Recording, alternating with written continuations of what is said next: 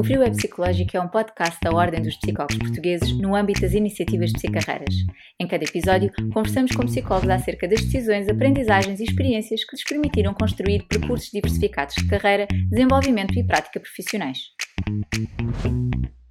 Olá, o meu nome é Joana Almeida Monteiro e hoje vamos falar sobre dificuldades na aprendizagem. Aprendemos ao longo de toda a vida, desde que nascemos até que morremos. Aprendemos de modo formal, na escola, ao longo dos vários ciclos de estudos, do ensino básico ao ensino superior. Aprendemos de modo informal em todas as situações da vida diária. Aprendemos a vestir-nos, aprendemos a conduzir, aprendemos a expressar emoções, a utilizar o nosso raciocínio, a relacionar-nos com os outros. Aprender nem sempre é fácil. Surgem dificuldades, dificuldades na aprendizagem. Será que todos sentimos e temos dificuldades? Será que essas dificuldades podem ser funcionais? Qual o contributo dos psicólogos na superação das dificuldades na aprendizagem? Para conversar connosco sobre este tema, convidamos a Dulce Gonçalves. A Dulce é psicóloga, doutorada e especialista em Psicologia da Educação. É docente na Faculdade de Psicologia da Universidade de Lisboa, lecionando essencialmente no domínio das dificuldades na aprendizagem e do aconselhamento educacional. Exerce prática privada no âmbito da psicologia clínica e educacional e coordena o projeto IDEA, Investigação de Dificuldades para a Evolução na Aprendizagem. Dulce, bem-vinda. Uma vez que este é um podcast sobre carreiras, eu vou começar por perguntar-lhe o que queria ser quando era pequena. Hum. Bom dia, Joana, obrigada por este, por este convite, por este desafio, porque no fundo é sempre um exercício interessante a gente olhar para trás, olhar para o passado, ver de onde é que vem, para onde é que vai. Um, o que é que eu queria ser quando era pequenina? Eu queria seguir as pisadas da minha mãe.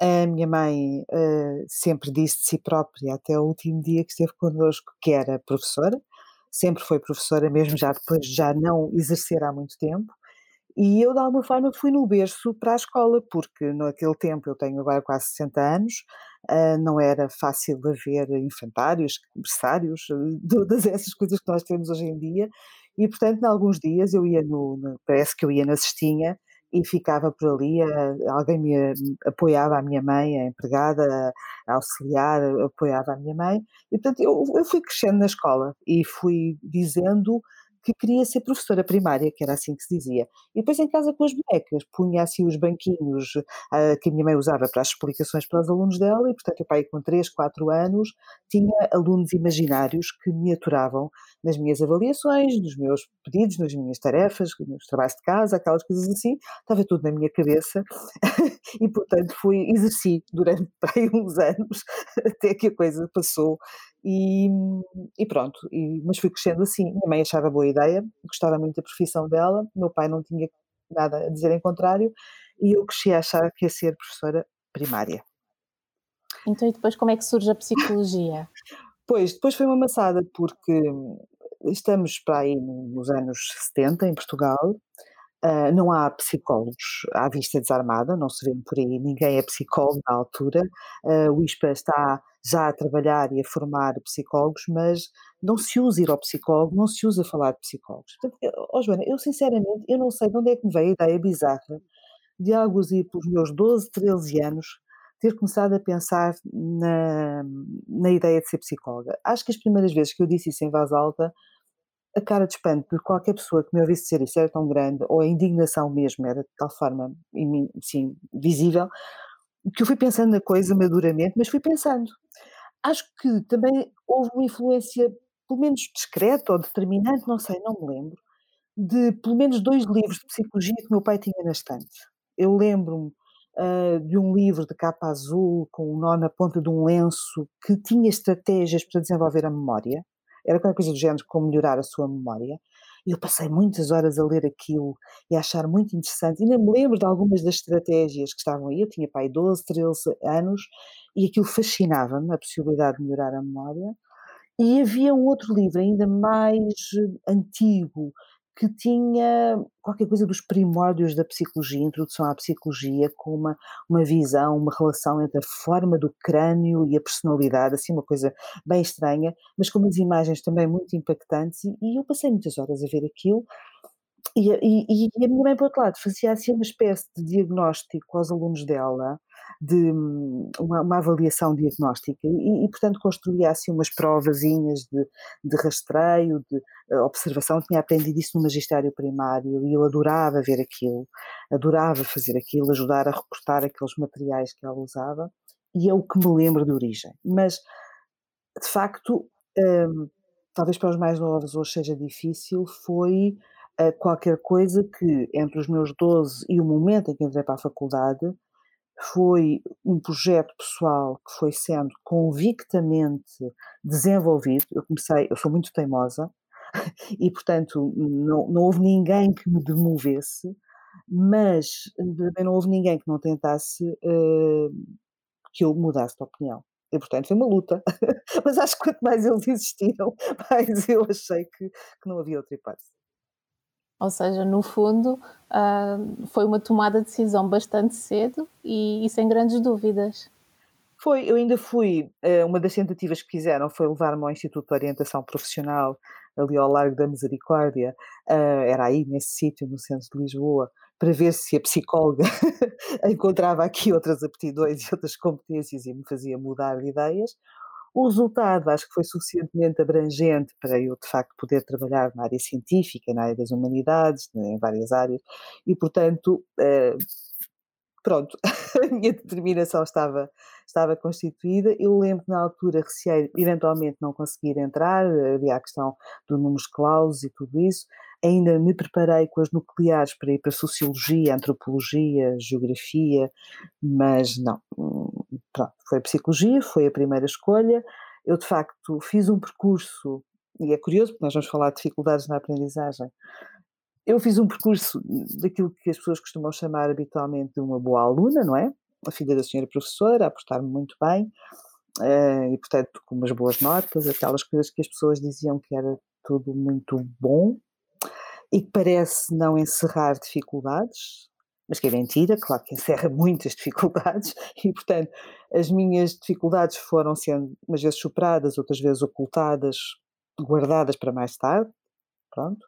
Uh, algumas uh, foram realmente bastante ignoradas porque o sistema educativo não olha para os alunos uh, como eu hoje acho que nós devemos olhar a vê-los também na, na, sua componente emocional, mais, mais interior, mais subjetiva, mais... mas pronto, à, vista desarmada eu era uma, uma ótima aluna e estava tudo bem, não havia dificuldades, e portanto fui, entrei para a Faculdade de Psicologia da Universidade de Lisboa, fui para aí o terceiro ou o quarto ano do curso na Faculdade de Psicologia, ainda não havia edifício, andávamos, eh, digamos, caminhando entre a Faculdade de Letras, o Hospital de Santa Maria, uh, depois, mais tarde, a Avenida do Brasil, a Pinhas Chagas, portanto, percorríamos alegremente a cidade de Lisboa, como estudantes achávamos isso até bastante divertido, uh, e pronto, foi, foram, foram cinco anos muito, de uma licenciatura muito, muito uh, estimulante, muito gratificante, foi um, foi um tempo muito interessante. Um, e eu continuei a ser assim uma, uma aluna uh, aparentemente sem dificuldades e, uh, e, as dificuldades continuaram a ficar um, mais ou menos ocultas. Mas podemos falar sobre isso, porque não há aluno nenhum que não tenha dificuldades, mesmo quando não, mesmo quando a sociedade diz uh, está tudo bem, uh, és um ótimo aluno, és um excelente aluno, eu ouvi isso a vida inteira. E hoje em dia investigo as dificuldades de todos, mas também, e sobretudo neste momento, dos bons alunos. E, e, e enquanto boa aluna, quer dar-nos assim um exemplo de uma dificuldade dessas que, que, na altura sentiu serem ignoradas e que hoje trabalha? Olha, há uma história que posso partilhar, Hum, espero que os nossos eh, ouvintes tenham, tenham paciência para algumas histórias, um, que de facto eu acho que traduz bem um, como é que às vezes o sucesso ou ter bons resultados uh, depois encerra outras problemáticas, não é? E, portanto, eu tenho para aí 13, 14 anos uh, e há uma professora de português, aí já tínhamos passado o 25 de Abril, já tínhamos passado, não é? Quando, aquela pergunta clássica, onde é que tu estavas no 25 de uhum. Abril? Eu estava na escola, estava aqui na escola, à frente da casa onde hoje em dia moro, em Almada, António da Costa em Almada, e, e portanto, uh, na altura, uh, foi na escola que vivi uh, pronto, o aparecimento da democracia e também, portanto, a mudança de algumas pedagogias e de, algumas, de alguns pedidos que faziam aos alunos. Então, há uma professora minha de português que, achando que eu escrevia bem e que, que de facto devia trabalhar isso, me desafia a concorrer uh, a um concurso literário de jovens para jovens. Pronto, aquelas coisas começaram a surgir justamente no pós-25 de Abril e, e, portanto, era um concurso de contos, pequenos contos. E eu, mais ou menos, pronto, descrente de que aquilo desse alguma coisa, lá escrevi um conto que hoje em dia nem sei onde é que está, sobre o que é que era exatamente, nunca, pronto, mas escrevi um conto, entreguei-o à professora, aquilo foi para júri, e pá, uns meses depois eu ganhei o concurso. E portanto foi, foi bom, fiquei muito contente, a minha família também, achou, pronto, eh, bastante interessante a ideia, ninguém fez nada de especial, era o tempo em que não havia redes sociais e outras coisas do género para partilharmos muito longe, mas eu fui, fui receber o prémio, foi Oliveira das Meis, uh, um, era um prémio nacional e, portanto, um, um, jantar muito elegante com os autarcas da terra. Foi muito bom, eu trouxe os livros que me ofereceram como prémio para casa, era um prémio Ferreira de Castro, portanto trouxe quatro grandes volumes para casa. E as dificuldades começaram a seguir. Porque quando a mesma professora ou os professores seguintes me convidaram a continuar, cada vez que eu escrevia, eu sofria de bloqueio do escritor. Bom, não é que seja um diagnóstico, é apenas uma descrição do que é que acontece. Ou seja, eu tinha colocado a mim própria expectativas tão elevadas, eu tinha me transformado de alguma forma numa perfeccionista em relação àquilo que estava a escrever, o sucesso transformou-se em inibição. E, portanto, para aí, sem exagerarmos, uns 30 anos a seguir, eu escrevi a minha tese de doutoramento e recusei-me a publicá-la. Escrevi a minha tese de mestrado, tinha escrito a minha tese de mestrado e não a publiquei. E não escrevi mais nada, porque tudo o que ia sendo escrito ia sendo censurado à partida. O que é uma coisa que acontece muitas vezes a muito bons escreventes, a muito bons alunos, a muito boa gente, que justamente existe de si próprio um, qualquer coisa que acha que não está a conseguir dar. Pronto. A dificuldade tem uma história feliz, tem um final feliz, uh, e o projeto Ideia foi o meu grande foi o meu grande auxiliar na superação desta dificuldade. Fala-nos um bocadinho desse projeto Ideia, de como é que ele surge na sua carreira, uh, para além de, de, estratégia para lidar com essa dificuldade que tinha desde jovem, um, e, e, qual é que é o papel enquanto psicóloga nesse projeto e, e, como é que como é que os psicólogos através desse tipo de projetos podem apoiar então as dificuldades na aprendizagem? A minha formação sobre dificuldades eh, na aprendizagem na licenciatura foi bastante restrita. Eu fiz psicologia clínica, escolhi ser psicóloga clínica, fiz uma psicologia clínica de orientação comportamental cognitiva e, portanto, havia cadeiras, nomeadamente na área do desenvolvimento, ah, na área do aconselhamento educacional, onde referíamos algumas dificuldades. Mas já me tinha passado a ideia de ser professora primária, já tinha passado o tempo de eu achar que ia trabalhar em escolas, eu ia ser psicóloga clínica, e quando terminei o estágio, eu entrei justamente eh, na carreira abrindo o meu primeiro consultório. Bem? E, portanto, estou uh, absolutamente convicta que vou trabalhar depressões, ansiedades, fobias. Uh, pronto. Tinha feito o meu estágio no IPO, no Instituto Português de Oncologia, estava preparada para trabalhar com casos de dor, com casos inclusive na área da saúde, crianças e adolescentes, mas sobretudo estava a pensar que ia trabalhar com adultos. E depois a vida prega-nos surpresas, a carreira é isto, não é? E portanto, as consultas começaram a surgir, um, a pouco e pouco, e para aí mais de metade dos pedidos eram de ajuda, pedidos de ajuda para situações uh, de dificuldade na aprendizagem. E para crianças? Adolescentes, crianças, mas sobretudo uh, aquela faixa entre os 6 e os 12. Uhum.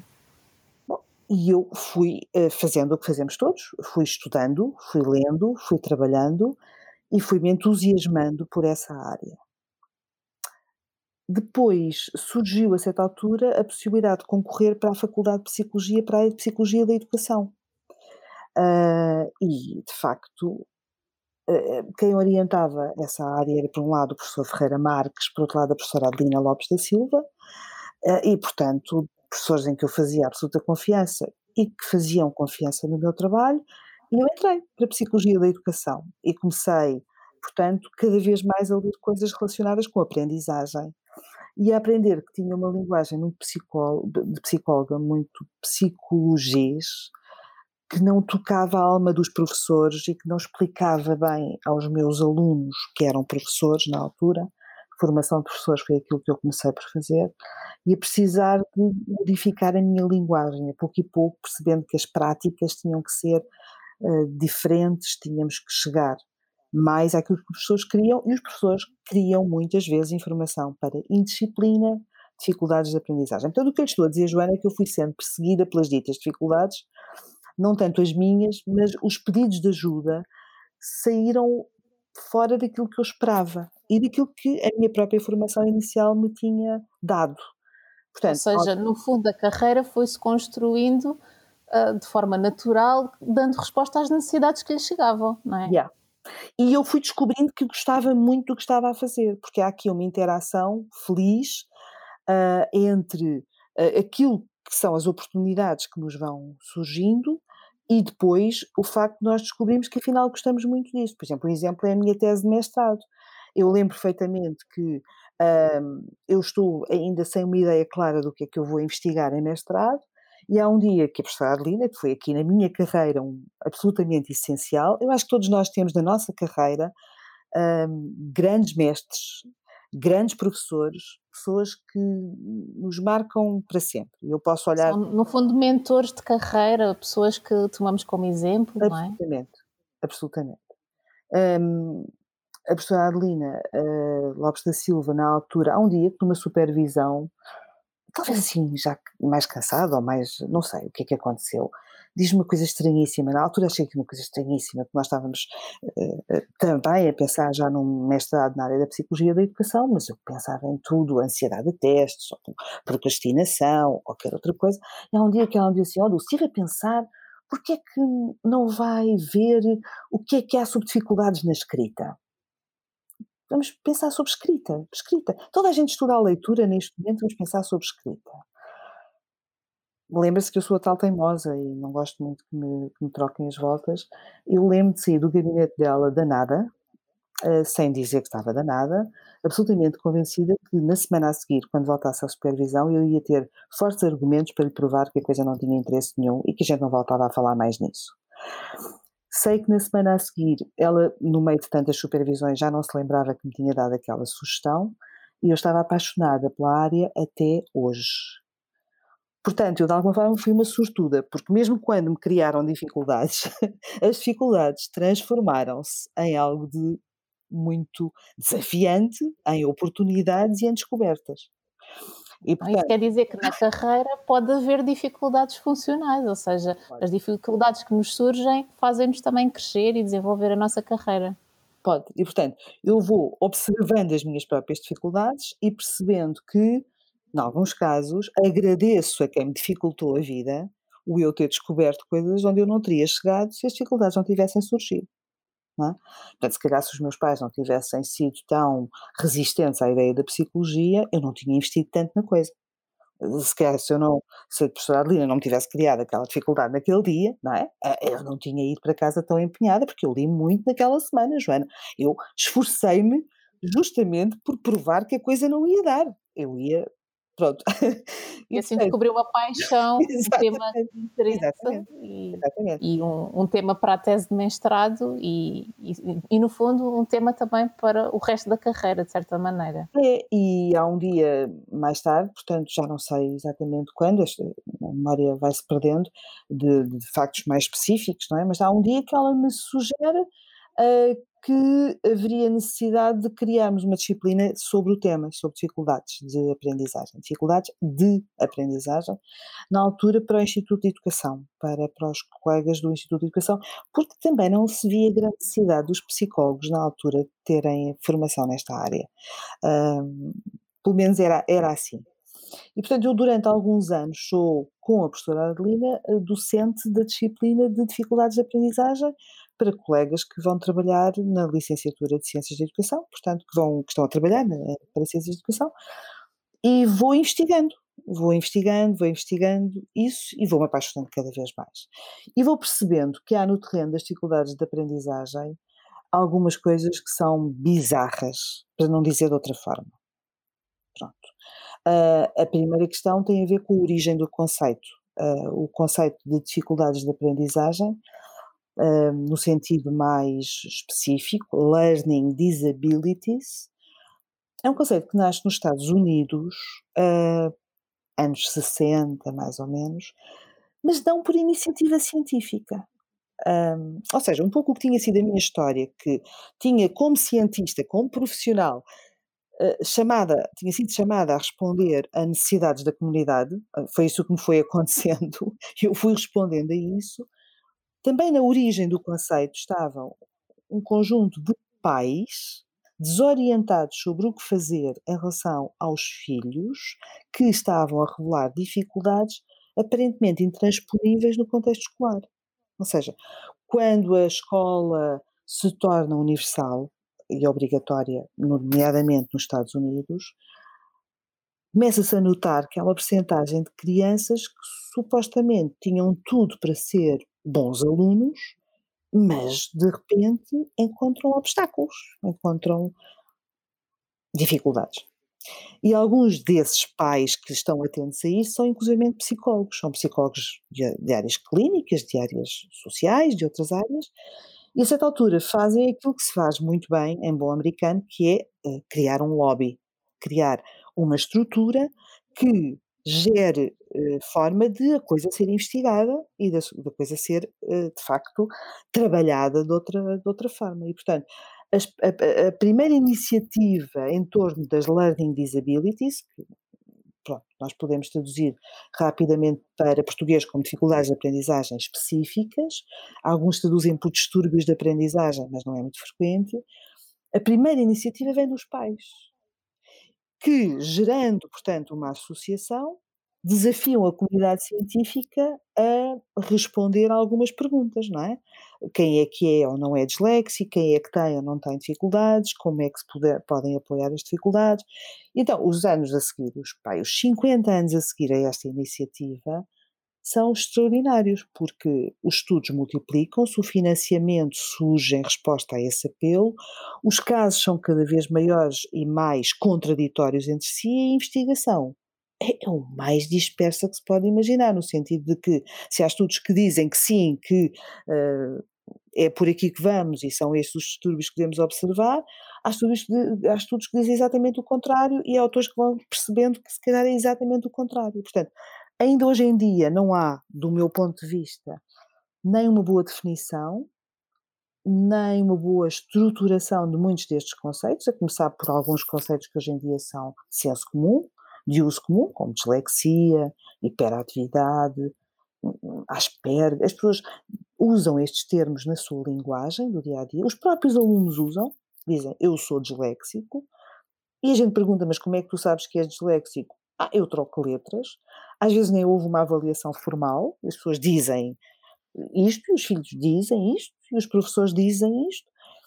E, portanto, é uma área que tem décadas de investigação, revistas especializadíssimas, congressos, associações, livros. E quando eu comecei a fazer toda esta recolha para a minha própria disciplina e para os meus alunos, eu não parava de encontrar. Ah, quando começou a haver a possibilidade de termos pesquisadores de busca na internet, são milhares as entradas, são uh, todos os dias surgem coisas novas nesta área e, no entanto, paradoxalmente, não há consensos, em Portugal, por exemplo, não há nem consenso sobre como traduzir alguns destes conceitos. Problemas de aprendizagem, distúrbios de aprendizagem, dificuldades de aprendizagem, um, são sinónimos, não são? Quem é que tem problemas, quem é que tem dificuldades, quem é que tem distúrbios, quais são os critérios de diagnóstico, quais são os instrumentos que utilizamos. Não vejo que haja consenso. Um, e, portanto, a situação é paradoxal. Por outro lado, em termos de apoio uh, muitos destes casos vão parar ao pediatra, muito precocemente, as pessoas queixam-se ao pediatra, mas muitas vezes não são acompanhados por psicólogos, uh, senão às vezes muito tarde, tarde demais, até quando a criança já agudizou ou quando o adolescente já revela situações bastante complexas. Da, da experiência da Dulce uh, e percebendo que essa, essas necessidades existem e que muitas vezes não chegam ao psicólogo, uh, de certa maneira, ao longo dos anos e com, com a sua prática privada também, um, vai começando a, a, trabalhar nesta área e, e, e, começando a ter pessoas que a procuram um, neste âmbito, ou seja, procuram uma psicóloga para fazer face a estas dificuldades. Como é que os psicólogos se podem posicionar no mercado de trabalho, uh, sabendo que há estas necessidades e que elas podem ter resposta por parte de um psicólogo e ser trabalhadas com um psicólogo? Bom, Joana, eu creio que neste momento, uh, com a estrutura, com o enquadramento que a Ordem nos dá, a situação é mais clara e mais fácil. Os psicólogos devem, obviamente, assumir-se em primeiro lugar como psicólogos. Eu sou absolutamente favorável a esta noção de que no início da carreira e durante toda a carreira nós somos essencialmente psicólogos. E depois temos oportunidades várias de nos especializarmos em várias áreas. E, portanto, um psicólogo pode ser, por exemplo, como é o meu caso, simultaneamente alguém que se especializou em áreas de clínica, em áreas de educação. Há muitos colegas que têm múltiplas especialidades ou mesmo especialidades avançadas. O que eu penso é que devemos pautar a nossa atuação, por um lado, por aquilo que temos em comum, todos, somos todos psicólogos, e isso é muito importante, até do ponto de vista, num ano como este, por exemplo, de Covid, tem sido muito importante o que é a nossa união e aquilo que é a nossa a capacidade de nos mobilizarmos para, perante a comunidade, sermos um contributo real, efetivo, visível, mas depois temos que trabalhar especializando-nos. E, portanto, eu acho que não é necessário, e digo isso aos meus alunos na faculdade, que a decisão sobre qual a especialidade uh, aconteça antes da carreira começar. Portanto, uh, aquilo que eu fiz é aquilo que a maior parte das, dos alunos fazem, é ainda estão a estudar, já decidiram que vão ser psicólogos clínicos, ainda estão a estudar, já decidiram que vão ser psicólogos sociais. Mas depois a vida acontece. Mas é? depois a vida acontece o desenvolvimento profissional contínuo acaba por ser isso mesmo. Vamos à procura de investigar mais sobre um tema uh, que não conhecemos. Vamos procurar formação numa área uh, em que queremos atuar, mas não, não temos ferramentas e competências para. Sim, e, e, e, há coisas que vão, vão evoluindo em nós e vão evoluindo na sociedade à nossa volta, não é? Já reparou? Eu acho sempre que tem alguma graça o eu, como criança, dizer que queria ser professora primária e hoje em dia, não sendo, obviamente, professora primária, trabalho muito com essa população, quer com, com, professores, com colegas que são desse ciclo, não é? Portanto, eu sou professora do universitário, muitas vezes a trabalhar com colegas que trabalham noutro ciclo, não é? Somos todos professores, como somos todos psicólogos, e, e, portanto, havia alguma coisa em mim que me atraía, ou então, não sei o quanto, foi realmente uh, uma coincidência da minha mãe ter tido sempre essa atitude, não é? Eu discordei muitas vezes das práticas dela, mas aprendi imenso. E aprendi imenso a observar, a ouvir, a sentir, a valorizar, não é? A carreira é feita disto tudo. E, portanto, houve coisas que não fizeram sentido num determinado momento e que eu disse: não, não quero, não quero ser professora primária, não quero nada trabalhar com isso. E quando eu entrei para o IPO a trabalhar justamente como psicóloga no serviço da dor, a minha família dizia: boa, não foi médica, mas já está a trabalhar no hospital. Um, e curiosamente, Joana, mesmo isso, deixe-me recordar esse momento. Eu entro para o IPO, portanto, para fazer o meu estágio profissional, uh, absolutamente convicta de que vou entrar numa área nova, uma vez mais, uh, porque entro para o serviço da dor. E, portanto, eu vou trabalhar com doentes em dificuldade, em grande dificuldade, em insuperável dificuldade em alguns momentos, e, portanto, em alguns momentos, inclusive, uh, numa fase terminal. E todas, eu penso que todos os que trabalham em oncologia hum, sabem como estes doentes são, às vezes, absolutamente surpreendentes e pessoas extraordinariamente resilientes. Hum, e como nós descobrimos que nas dificuldades as pessoas crescem, eh, as pessoas são gigantes, eh, são extraordinárias. E, portanto, de alguma forma, o que há de comum a tudo o que eu fui fazendo é esta ideia de que as dificuldades, pronto, a gente não as quer, a gente não as procura. às vezes procuramos, não é? Se formos atletas ou se formos heróis, hum, ou se formos determinados. Vamos elevando a, a fasquia, não é? Não é? Às vezes vamos à procura das dificuldades. Quer dizer, quem, quem vai para o ginásio esforçar-se por bater recordes, ou quem vai justamente à luta para, por uma causa, sabe que vai de peito aberto às balas, não é? Ah, e portanto, mas que às vezes descobre forças que não julgava ter. Pronto.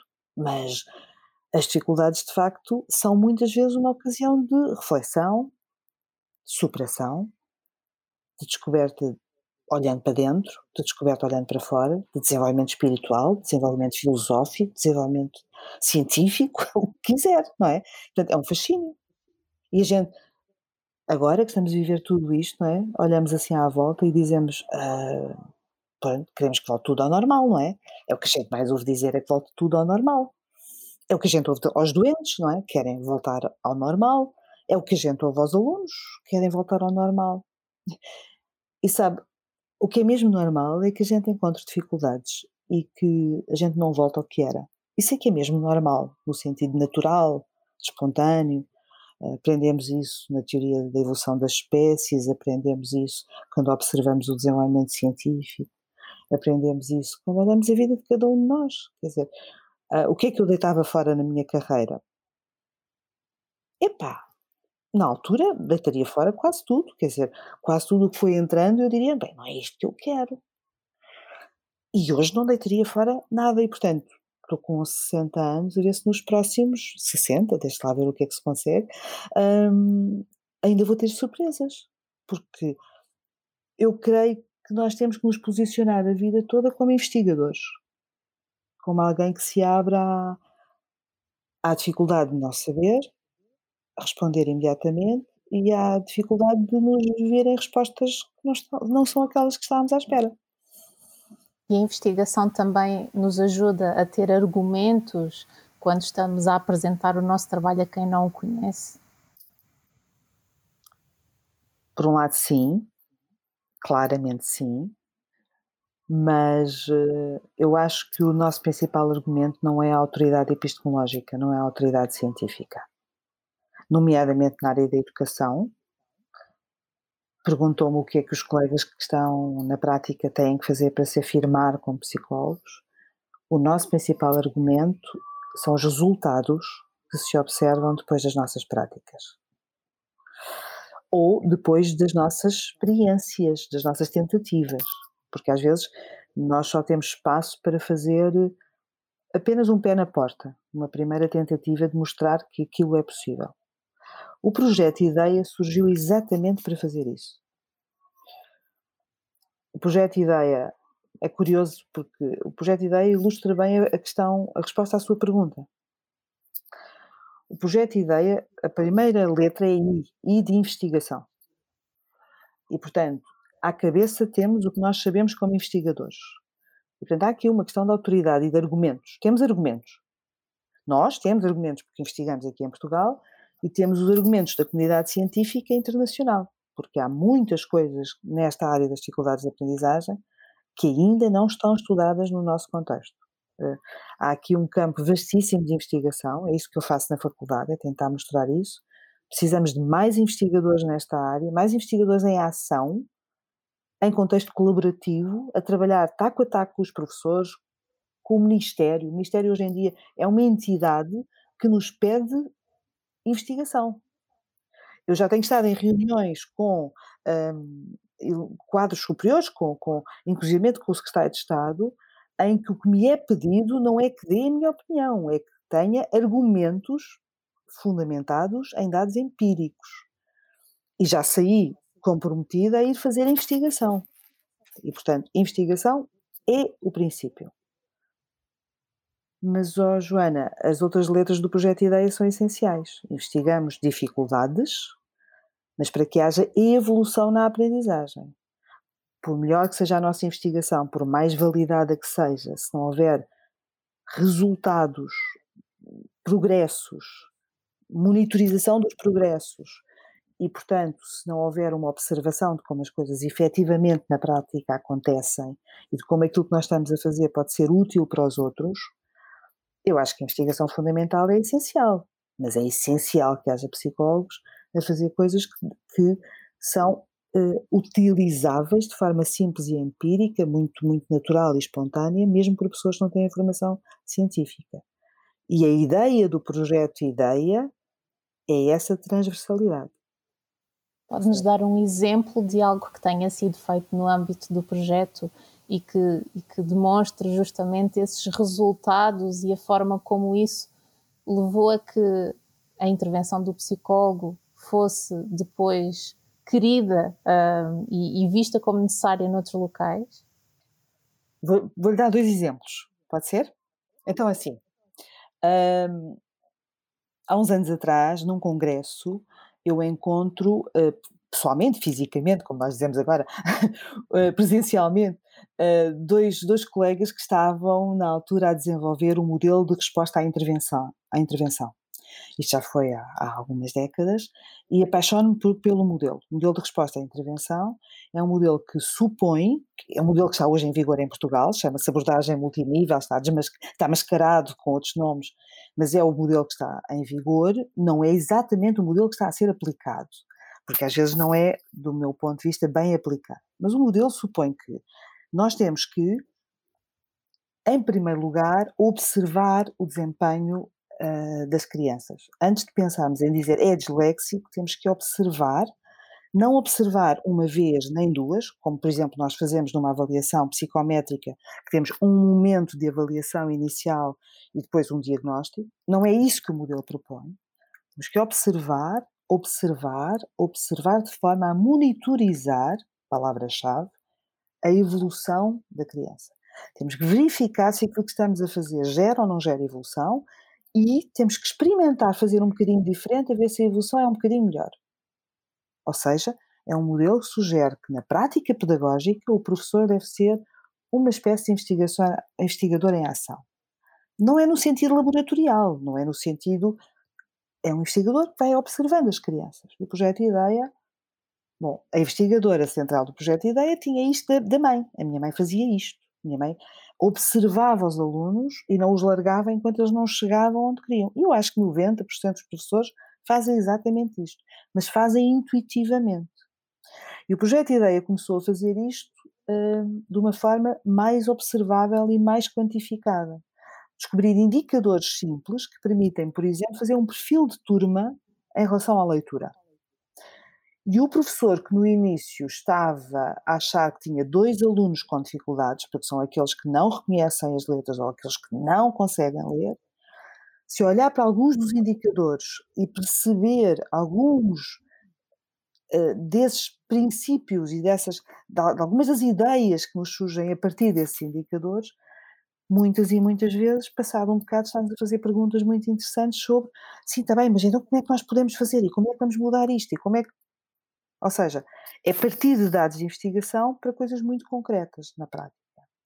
Mesmo os mais resistentes, às vezes o que acontece é que depois, quando nos veem trabalhar com algumas crianças hum, e de repente eles estão a conseguir fazer coisas que não conseguiam na véspera e, sobretudo, estão mais motivados e mais empenhados, vêm-nos perguntar o que é que nós fizemos. E, portanto, a ideia é mostrar mais do que impor, demonstrar mais do que simplesmente dizer.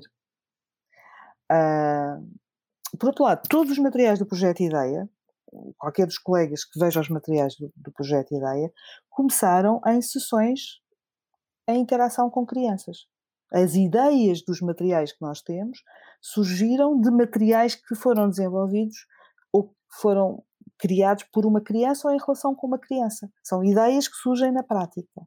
Ou seja, quando uma criança chega a uma consulta das nossas, o que nós fazemos, e neste momento de facto estou bem acompanhada por muitos colegas que entretanto foram crescendo, com meus alunos e que foram surgindo cada vez mais como investigadores e formadores nesta área. Quando, chega, quando os meninos chegam a uma consulta, como eu estava a dizer, o que nós fazemos é propor-lhes que eles investiguem connosco.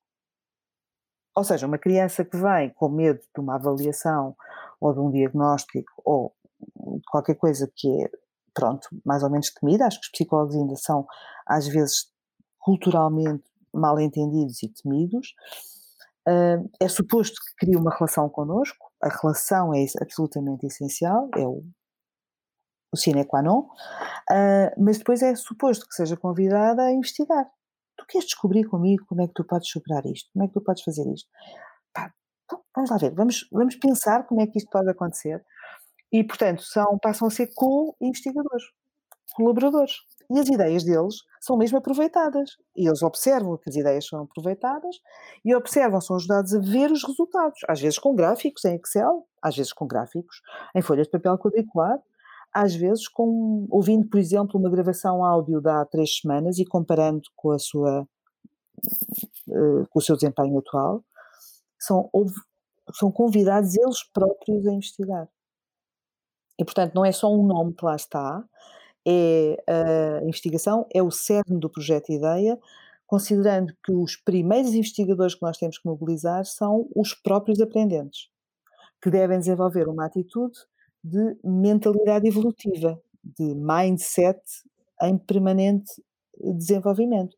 O que é uma atitude de permanente investigação? Investigação sobre si próprio, sobre os outros, sobre o contexto, sobre as possibilidades. E encarando assim as dificuldades como formas então de evoluir e de aprender. Encarando as dificuldades como as encaram os atletas, os heróis e os cientistas. Nós eh, temos estes, digamos, estas três metáforas uh, em funcionamento dentro do projeto Ideia. Uh, e em diferentes níveis etários, uh, algumas dessas eh, metáforas são mais interessantes do que outras. Por exemplo, as crianças, a ideia do herói é muitas vezes uma ideia muito interessante. Nós sabemos isso do Savicas, sabemos isso da investigação, a ideia das narrativas, dos heróis, das histórias. Portanto, para os mais pequeninos, muitas vezes são os heróis, e os heróis passam todos por dificuldades. Oh, Joana, mas quem é que vai ver um filme onde o herói não tenha dificuldades? E, portanto, as dificuldades saem do campo semântico das doenças, para entrarem no, no campo conceptual dos desafios, uh, da força que é preciso ter para vencer, da coragem que é preciso ter, da, da persistência, da determinação que é preciso ter quando se é herói, quando se encontra dificuldades. Uh, e, mas para os adolescentes, por exemplo, a metáfora do atleta é muitas vezes mais interessante. E por isso nós criamos, uh, a certa altura, em parceria com uma escola que nos desafiou a intervir numa turma eh, com muito insucesso no oitavo ano, criámos os ginásios Ideia. E, portanto, ressuscitámos de alguma forma a ideia da ginástica mental que vinha dos tais livros do meu pai. Não é? As tais estratégias de treino da memória.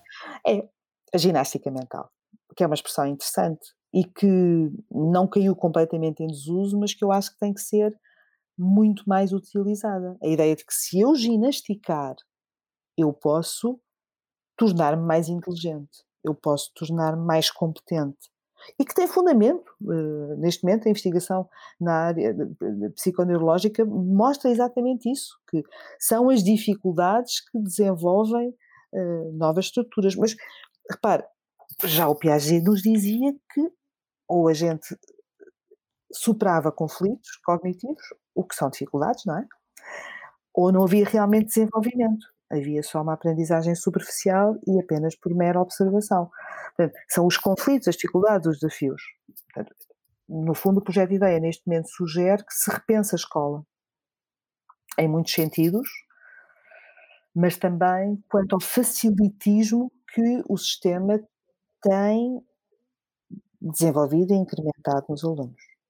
Ou por outra, falando a minha própria linguagem, uh, voltando à minha tese de doutoramento, que foi sobre dificuldades funcionais e disfuncionais, ou seja, não há dois tipos de pessoas, as que têm e as que não têm dificuldades, há é dois tipos de dificuldades. Há dificuldades boas e nocivas. Um bocado como o stress, não é? Ou como o colesterol, o bom e o mau colesterol, o bom e o mau stress. Ok, então há dificuldades funcionais, que são absolutamente essenciais para eu crescer na aprendizagem, e há dificuldades disfuncionais, são aquelas que uh, inibem, retraem, geram desânimo aprendido, uh, desmotivação, alinhamento, aquelas que fazem com que eu me convença cada vez mais que não sou capaz. A minha dificuldade em relação à escrita depois de ter ganho o prémio foi disfuncional. Ou seja, inibiu-me. Que a bloqueou. Foi. E só quando o projeto ideia surge é que a certa altura eu percebo que não posso ter um projeto de investigação que não publique e sobretudo percebo outra coisa, que tenho uma série de alunos a fazerem coisas espetaculares que vão parar à biblioteca da Faculdade de Psicologia e que ninguém lê, mesmo no repositório. Então o projeto de ideia tem a ideia de que cada mestre ou que cada doutorado nesta área deve fazer uma síntese do que fez, do seu próprio, da sua própria investigação, numa linguagem acessível e transversal, em 20 páginas. E nós, de dois em dois anos, publicamos um livro que sintetiza essa informação e, portanto, eu, eu, eu, eu sou forçada a voltar à escrita para acompanhar, eu forço-me, eu crio a estratégia de que eu vou ter que escrever para acompanhar a boa escrita dos meus próprios alunos. E, portanto, o meu primeiro livro sai em 2012, porque é o primeiro livro do Projeto Ideia, e é a minha forma pessoal de superar a minha dificuldade na escrita, a tal dificuldade que achava que nunca estava suficientemente bom, mas porque eu estou a escrever com pessoas que escrevem muitíssimo bem, vamos embora. E eles também dizem que não escrevem suficientemente bem, mas porque estão a escrever comigo, vamos embora. Ou seja, as dificuldades também se superam em comunidade. Em equipa, em grupo, sim. Em comunidade. Sim. Isso é a coisa estava... a aprender com o Covid é isso, não é? Quer dizer, não, eh, há dificuldades que não são individuais eh, ou que não se superam apenas intra, não é? Intra pessoa. A, a, a comunidade. É uma aprendizagem global. A solidariedade, a cooperação. No momento em que eu me comprometo com um grupo que vamos publicar um livro, eu, eu, eu vou para a frente e alguns dos escreventes no, no próprio livro estão ainda mais assustados do que eu, mas ajudam-me e eu ajudo-os, e portanto é uma equipa. E a investigação tem isso de muito bom e, uh, e, o contexto educacional tem isso de muito bom se nós soubermos aproveitar a força da relação e da comunidade de aprendizagem. Em relação, uh, enfim, à, à, carreira, a carreira acaba por ser também uh, na sua construção, na sua gestão, não é isenta de aprendizagens e, e, por isso também não é isenta de dificuldades. As dificuldades que cada um dos psicólogos, numa fase inicial de carreira ou até noutras fases de carreira, enfrentam, podem ser então essas dificuldades funcionais? Podem, justamente, não é? Mas, mas sobretudo se eles não se isolarem. Eu penso que neste momento nós temos dois grandes desafios em Portugal o desafio da supervisão e da intervisão. As duas coisas podem conjugar-se, mas julgo que, porque a psicologia já tem, eh, portanto, algum tempo, não é? Já temos estes 40 anos de, de, de presença na comunidade, uh, começamos a ter psicólogos de todas as idades e, portanto, penso que devemos ter aqui uh, mais trabalho intergeracional. Isso acontece nas faculdades Uh, penso que está a acontecer ao nível da ordem, mas é muito importante que os mais jovens possam ouvir uh, os que estão um, pouco mais à frente no caminho, uh, no sentido de tempo, de terem tempo. Não significa que saibam uh, necessariamente mais, mas o tempo dá alguma maturidade e, e a partilha das experiências parece muito importante.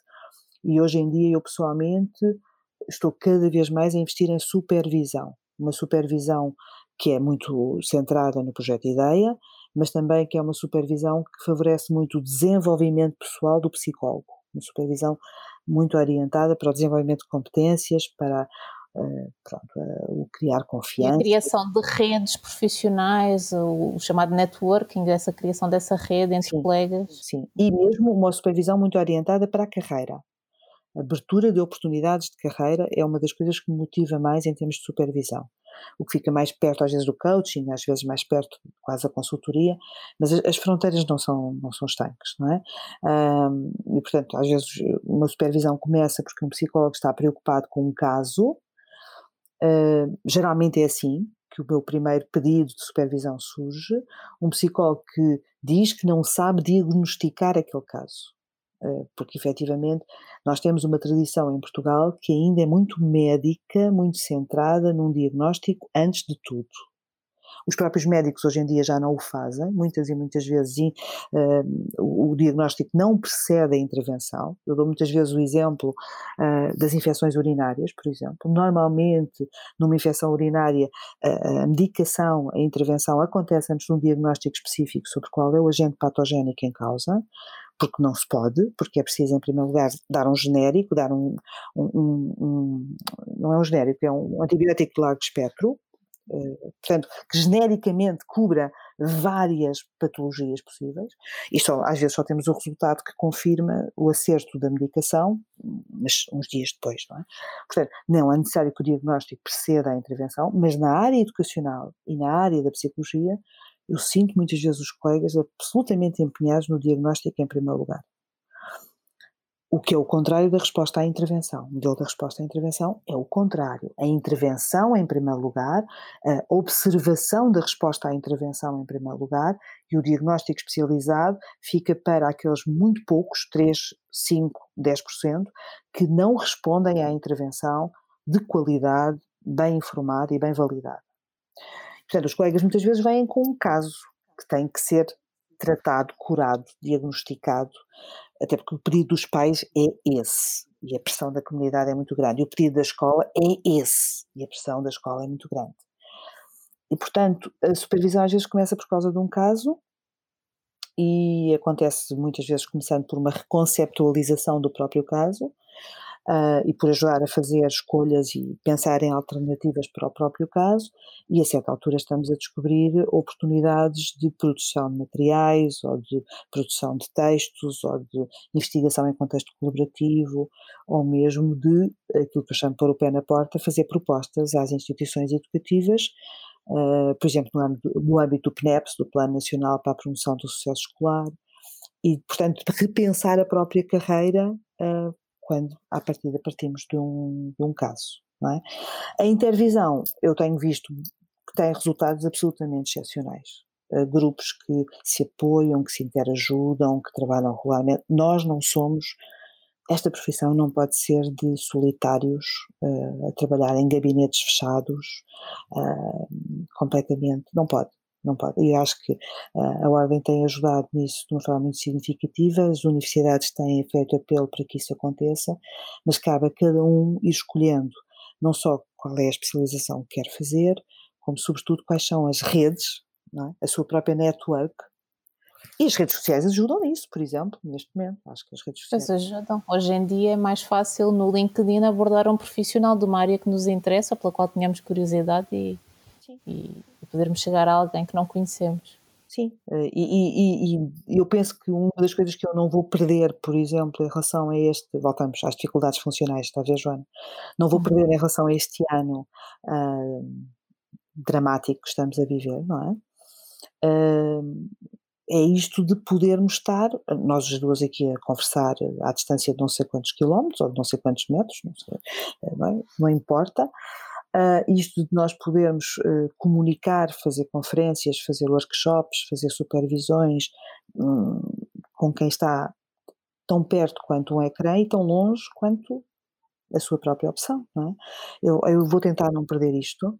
Eu espero que a minha carreira, inclusivamente, ainda me leve para longe de Lisboa. Eu quero voltar para zonas onde há menos psicologia, quero ver se ainda consigo ajudar uh, a minha própria terra, a minha própria comunidade. Eu venho do Alentejo e espero ainda voltar. Uh, hoje em dia já há algumas ligações, até através de estagiários da própria Ordem, uh, que estão por lá e que me aproximam do Alentejo.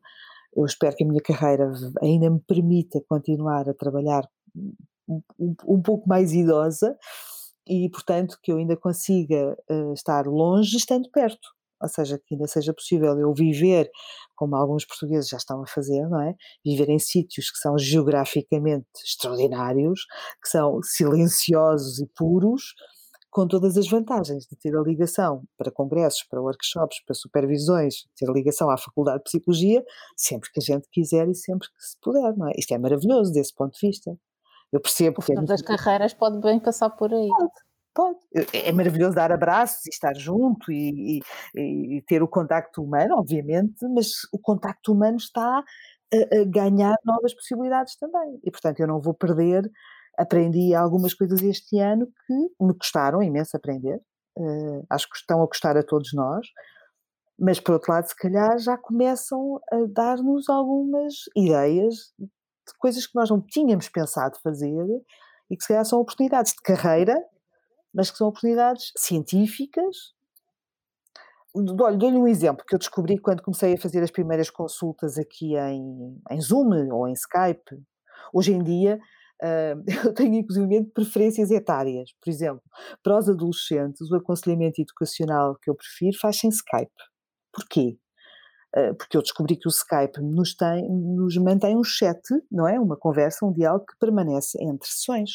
E, portanto, eu uso o chat para fazer monitorizações, registros, autorregistros. Estamos nas consultas e vamos tomando notas no chat. Na consulta a seguir, podemos reler coisas que estavam no chat.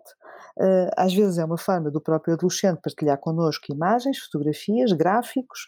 Uh, podemos ir à internet fazer pesquisa porque fazemos partilha de ecrã, fica sistematizado no chat e, portanto, nunca me passou para a cabeça sequer. Eu sempre odiei o Skype. Mais um momento. exemplo em que experimentando é que descobriu a potencialidade e, e foi, tem vindo a testar em conjunto. É, mas com crianças, por exemplo, eu gosto muito do Zoom.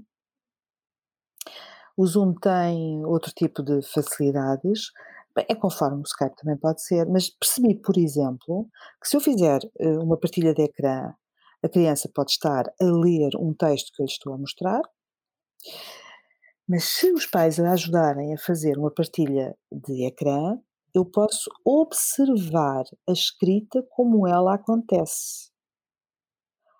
Lembra-se que é uma das minhas paixões, a escrita, é uma das áreas de investigação.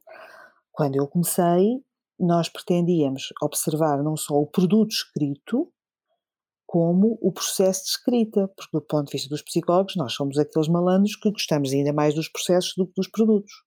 Como é que chegámos lá? Entender o processo. E, na altura, tínhamos, sobretudo, metodologias de think aloud, pedir às pessoas que, enquanto escrevem, uh, falem em voz alta e nos ajudem a perceber os processos. Sim, isso é muito útil. Então, eu neste momento consigo recuperar isso como investigadora, mas também como conselheira, como uh, alguém que está a intervir na, na, área da educação, porque eu posso ver a escrita acontecer do outro lado do ecrã.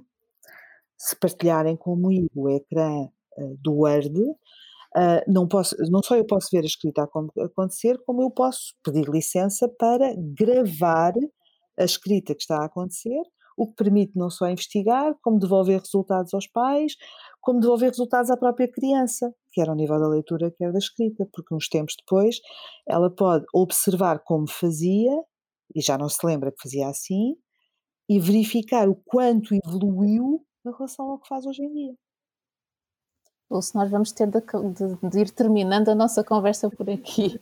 O tempo não dá para tudo. Um, antes de lhe pedir algumas sugestões ou recomendações, eu gostava de fazer um, um jogo que costumamos fazer no, no, final deste, deste podcast. Vai-me criar e uma dificuldade, não é? Vai-me criar uma Vou. dificuldade.